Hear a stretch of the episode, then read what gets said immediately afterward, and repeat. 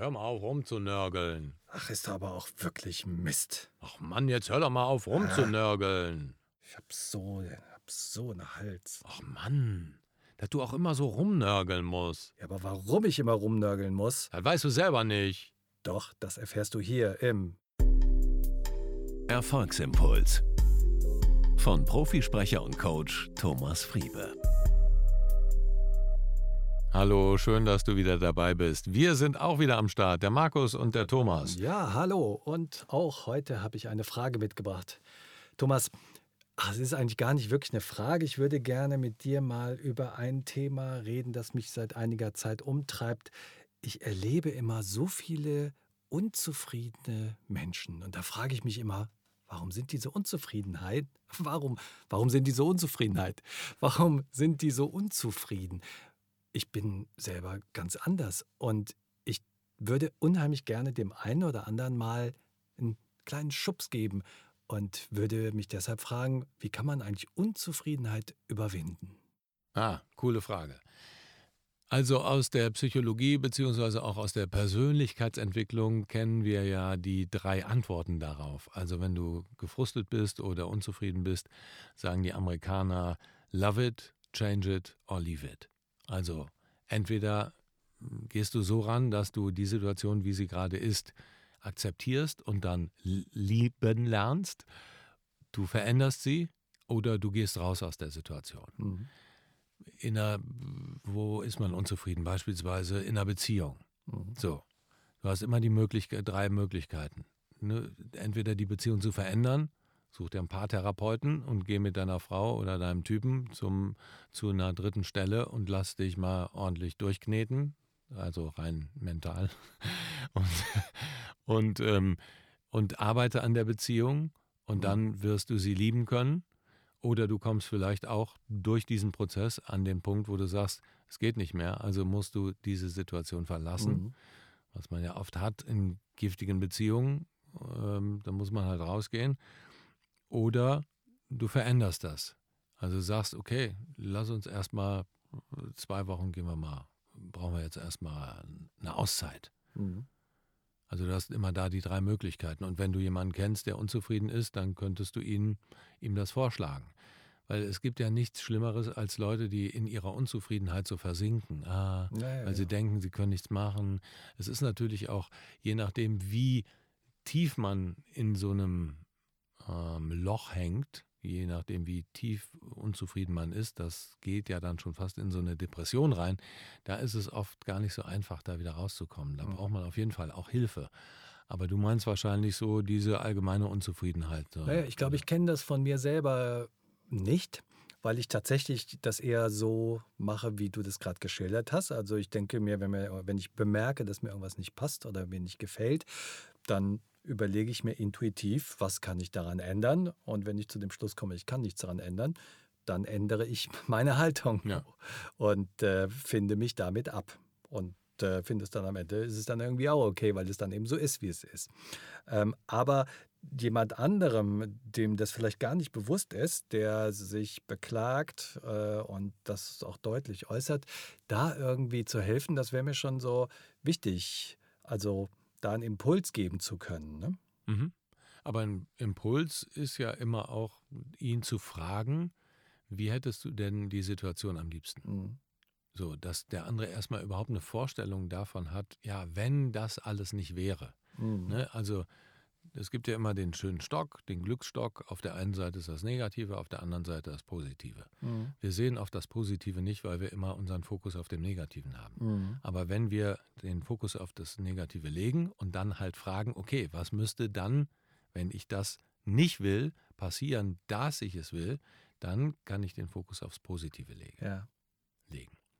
Und das ist wahrscheinlich ein, eine Möglichkeit, wo du denjenigen einfach fragen kannst, wie wäre denn die Situation? Wie hättest du es denn lieber? Oder was, was stört dich denn besonders daran? Ja. Was ist es denn, was dich so nervt? Also der erste Schritt, um überhaupt eine Veränderung zu erwirken, ob man es dann liebt oder verlässt oder verändert, ist immer, sich darüber klar zu werden. Ja. Weil die meisten Leute sind so in ihrem Trott, in ihrem Automatismus, in ihrem täglichen Trott, dass sie so eine zunehmende Selbstfrustrierung merken, so eine Mhm. Selbstfrustration, so eine Mhm. Unzufriedenheit merken, aber nicht, das nicht so richtig packen können. Ja, genau. Und das hat viel mit Self-Talk zu tun, also was passiert im Hirn, wer redet da mit denen, so. Und äh, wenn du dir dessen bewusst bist, wer da eigentlich mit dir redet, dass du das nicht selbst bist, sondern im Grunde genommen eine abgespaltene Persönlichkeit, äh, dann kannst du dagegen agieren. Ja. Kannst du sagen, ey, was, was?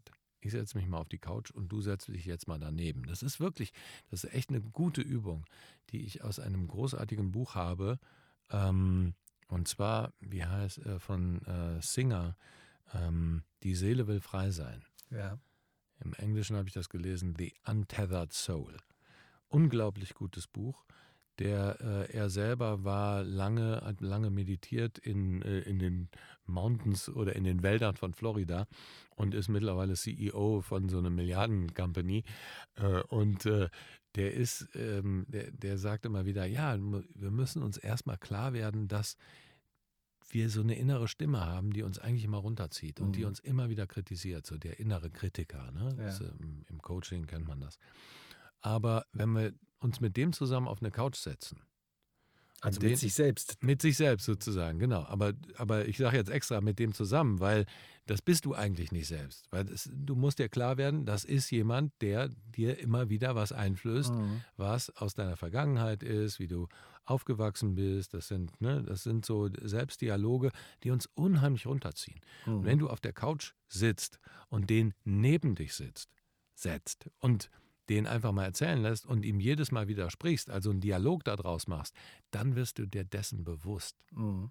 Und der erzählt dir so viel Mist am Tag und so viel Müll und zieht dich immer wieder so weit runter, dass du ne, dann diese Selbstunzufriedenheit spürst und ähm, aber gar nicht weißt, woher es herkommt, Mhm. weil du diesen Self-Talk hast. Hm. Ich kenne das von mir selber, wenn äh, ich, also in seltenen Fällen, wenn ich manchmal abends im Bett liege und dann kommen so blöde Gedanken, also Gedanken, keine Ahnung, ob irgendwas passieren könnte oder irgendeine Sorge, die dann so hochploppt, dann sage ich mir selber, stopp, halt, nein, das will ich jetzt nicht denken. Mhm. Das will ich nicht. Mhm. Dann verbiete ich mir das Gut. und denke bewusst an was anderes. Genau, steuerst dagegen. Steuer dagegen, denke an was Erfreuliches. Mhm.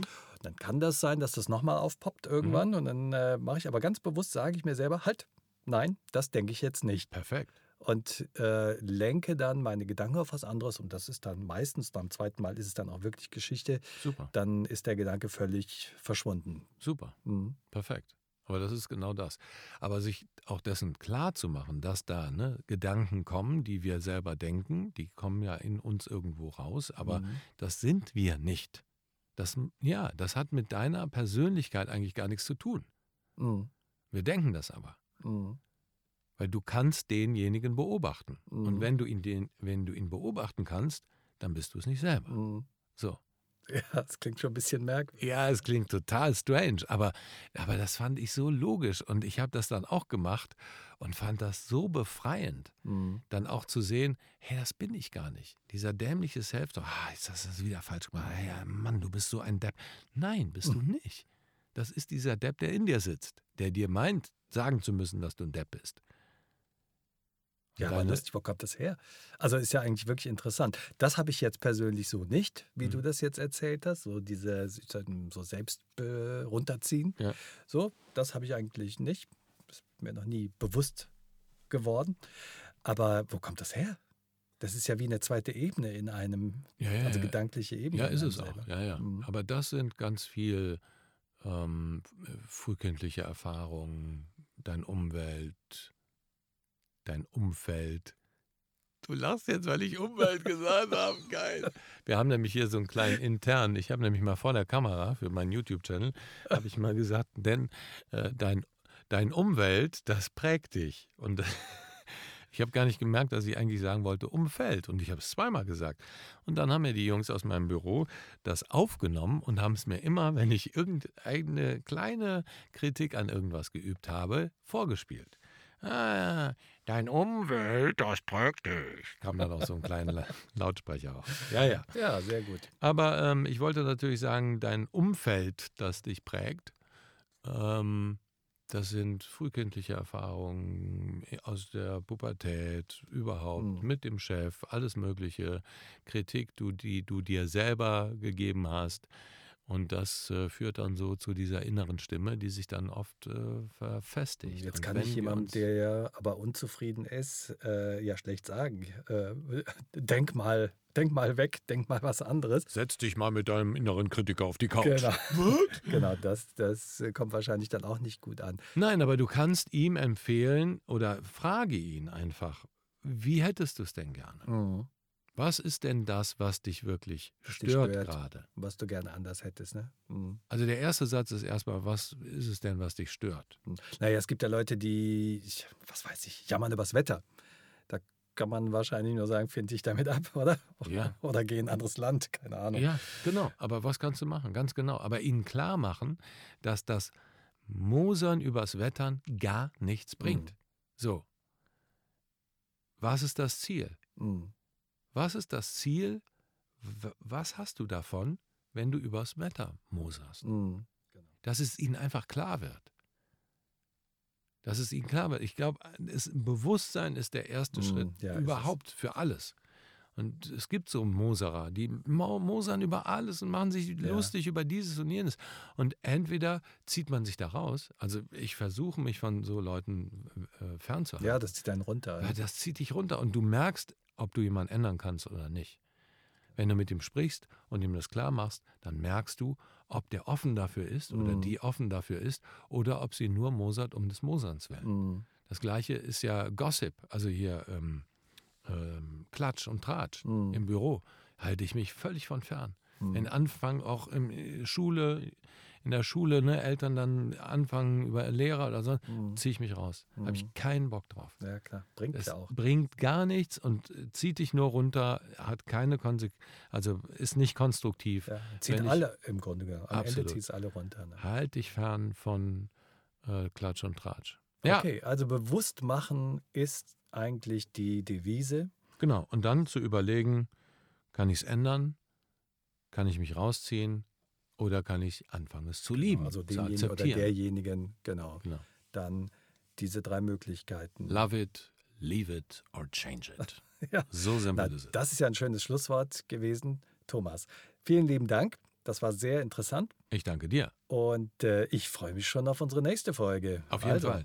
Da gerne. werden wir uns äh, damit äh, befassen, wie man, wenn man alles schon erreicht hat oder wenn man sich ein Ziel gesetzt hat und alles dieses Ziel genauso erreicht hat, oder wenn man sich ein großes Ziel gesetzt hat und dieses große Ziel dann erreicht hat, was kommt denn danach?